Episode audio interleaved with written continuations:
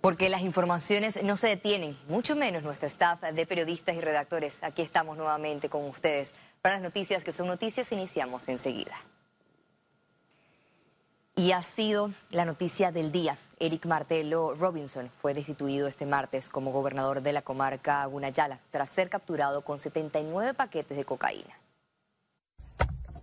La narcopolítica salpica las estructuras del Partido Revolucionario Democrático con la detención del máximo líder del Ejecutivo en la comarca Gunayala, Eric Martelo Robinson, involucrado en tráfico de drogas. El mandatario a través de Twitter ordenó a la ministra de Gobierno la destitución inmediata. Se ha designado a Alexis Alvarado como nuevo gobernador y estará tomando posesión en el día de hoy en este ministerio. Martelo recientemente caminó con el presidente Laurentino Cortizo en una gira de trabajo en Cartí.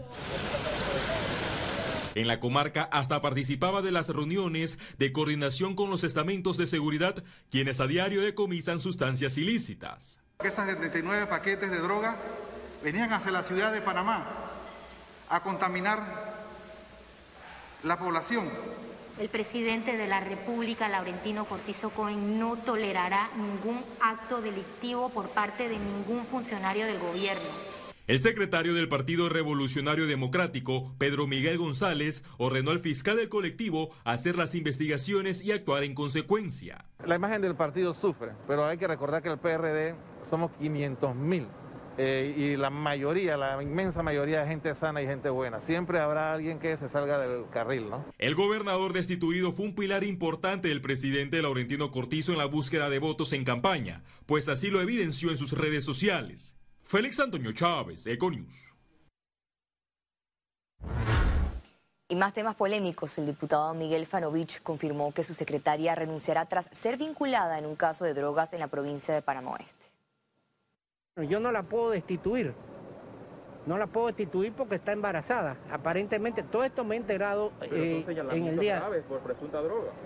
Sí, es un señalamiento grave y ella aparentemente ha decidido renunciar. ¿Cómo se dieron los hechos? Pero en, mi, en mi despacho ya no puede estar. ¿Cómo se, dieron, los hechos según usted conoció? Mira, los hechos yo no los conozco. Eso fue el día sábado, me enteré. Eh, ayer que ella recogió dos pasajeros amigos y que ellos cargaban eh, algo de droga. El Ministerio de Salud y la Caja de Seguro Social desconocen si el 85% de los fondos de compras fueron destinados a un solo contratista. Un nuevo escándalo por el tema de compras en plena crisis por la pandemia reveló el diario La Prensa. La investigación señala que de los 71.4 millones designados a la Caja de Seguro Social, más de 61 millones fueron destinados al contratista Meditech International. Yo desconozco el detalle ese que dice el, diario que, que denuncia. Eh, nosotros pensamos de que si haya, hay sensación de que algo está ilegítimo, ahí están los tribunales que se pongan las denuncias que quepan si es que cabe. El ministro de Salud también desconoce las compras onerosas de batas por más de 2 millones, donde el costo por unidad aumentó de 2 a más de 8 dólares. Si se considera que hay sobrepeso, hay que investigarlo.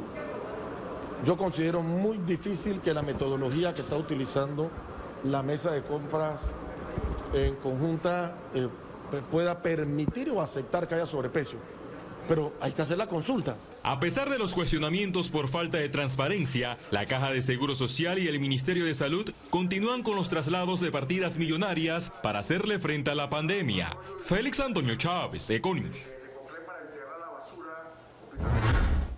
Y a propósito de la Caja de Seguro Social, a la espera del diálogo y las propuestas para el programa de invalidez, vejez y muerte están directivos de la entidad.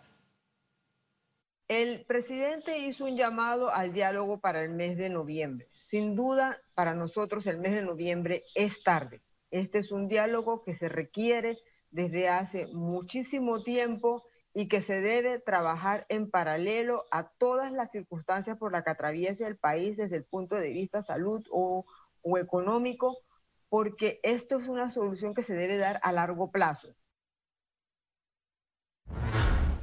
Durante la rueda de prensa del Ministerio de Salud de este martes, el director de la Caja de Seguro Social, Enrique Lau Cortés, subrayó que el país logró todos los indicadores recomendados por la OMS para la reactivación económica. Y esos indicadores, tal como lo muestra la siguiente diapositiva, nos presentan que el RT, es decir, la capacidad que tiene una persona positiva de infectar a otro debe ser de uno o menor de uno y en Panamá es de punto .90. La letalidad, que es la cantidad de personas que fallecen de todos los infectados, debe ser menor de 3% y nosotros tenemos 2.1%. Ahora vamos a la cifra. Panamá continuó este martes. La tendencia sostenida de caída de nuevos casos, el RT continúa por debajo de 1. Veamos el detalle. El reporte epidemiológico de este martes totalizó 102.832 casos acumulados de COVID-19. 628 sumaron los nuevos contagios por coronavirus. 1.043 pacientes se encuentran hospitalizados, 151 en cuidados intensivos y 892 en sala. En cuanto a los pacientes recuperados clínicamente, tenemos un reporte de 75.592. Panamá sumó un total de 2.187 fallecidos, de los cuales 14 se registraron en las últimas 24 horas. El gobierno extiende medidas arancelarias para productos de higiene personal e insumos médicos para combatir el COVID-19 específicamente en el arancel nacional de importación para asegurar el acceso a la población de productos como cloro, jabón, gel alcoholado, desinfectante para el piso, mascarillas, cubrebocas, guantes, batas y delantales para uso médico o quirúrgico y oxígeno. Y en materia legislativa, la Asamblea Nacional aprobó en tercer debate el proyecto que permite a los servidores públicos afiliados al sistema de ahorros y pensiones afectados por el COVID-19 solicitar un porcentaje de sus ahorros. El proyecto indica que los servidores públicos podrán solicitar hasta el 70% del saldo de su cuenta con 12 meses de anticipación a la fecha de cumplimiento de 57 años para las mujeres y 62 para los hombres. Por otro lado, los exfuncionarios afiliados al CIACAP podrán recibir hasta el 50% de sus ahorros por pérdida del empleo sin tener la edad estipulada. Cambiamos de tema. Los estudiantes panameños tienen como principal herramienta de estudios el teléfono móvil, dio a conocer el Ministerio de Educación, mientras este martes se dieron más aperturas en la plataforma Esther. En el caso puntual de Office 365, que es la plataforma que más utilizan los estudiantes, nosotros de las 190 mil conexiones que, tenemos, eh, cerca de 135 mil se están realizando de dispositivos móviles. La aplicación nos muestra que se están realizando de dispositivos Android, dispositivos iOS y el resto de conexiones se están realizando entonces desde eh, computadoras. El despacho de la primera dama y el Club Activo 2030 organizaron el bingo Teletón Solidario que será transmitido el sábado 19 de septiembre desde las 7 de la noche por Telemetro. Los fondos recaudados serán destinados a las obras sociales del despacho. Para participar en la actividad hay que enviar la palabra bingo al 2030 o adquirir los cartones a través del portal teletonsolidario.com slash bingo. La donación es de un balboa y el anuncio se dio en medio de un evento social. Economía. La Secretaría de Energía analizó este martes los pasos a dar hacia la transición energética del país. Terminal en un evento digital reconocieron que urge actualizar la ley de hidrocarburos. Creemos que es el momento para hacer una revisión integral y, no solamente preparar de alguna manera a actualizar nuestra normativa regulatoria para aprovechar nuevas oportunidades de negocios, sino también para ir introduciendo algunos eh, mecanismos, algunas señales dentro de esa actualización regulatoria que eh, nos manden señales hacia la transición energética. Además, hay otras prioridades en la agenda de transición energética. El desarrollar, eh, formular realmente por primera vez, digamos, de forma formal, aunque valga la redundancia, una estrategia, una hoja de ruta, una política nacional de hidrocarburos que nos permita ver más allá eh, teniendo en cuenta los primeros 10 años aquí al 2030. Expertos señalaron que estas reformas deben ser transparentes y amplias. De tal manera que sea una política pública efectivamente consensuada, eh, que se adviertan de todos los costos que hay. Eh, no es una transición em, del todo exenta de costos, hay costos para muchos agentes. Y también hay una incertidumbre en cuanto a la recuperación de la demanda. Por eso vemos que el, precio no fluctúa demasiado de aquí al, resto del año y está entre los 40 y 43 dólares por barril. Ciara Morris, Econews. La Cámara de Comercio de Panamá reveló que las pérdidas de las empresas del bloque 3 sobrepasaron los 1.500 millones de dólares mensuales por el cierre durante la cuarentena. Eso de la mano de, casi 200 millones de dólares en pérdidas de salario eh, y su respectiva pérdida de empleo a más de 157 mil eh, puestos de, trabajo. Previo, a la apertura del, 7 de septiembre, eh, poco más de 14 mil empresas se encontraban cerradas, lo que igualmente también afecta al fisco eh, en un monto de, más de 90 millones al mes en recaudación.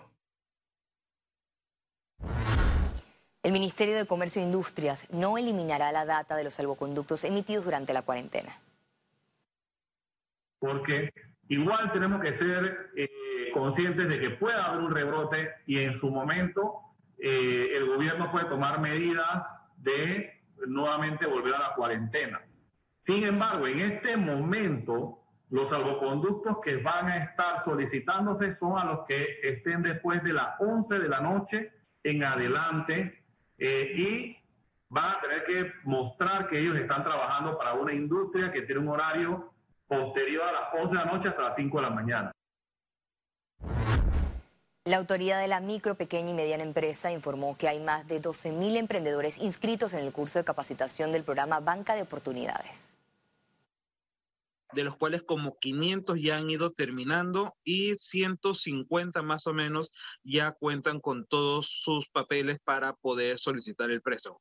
A la final, estos números, aunque parece bajo, irán creciendo en el tiempo. Se espera que crezcan de manera exponencial a medida que las personas vayan terminando los cursos.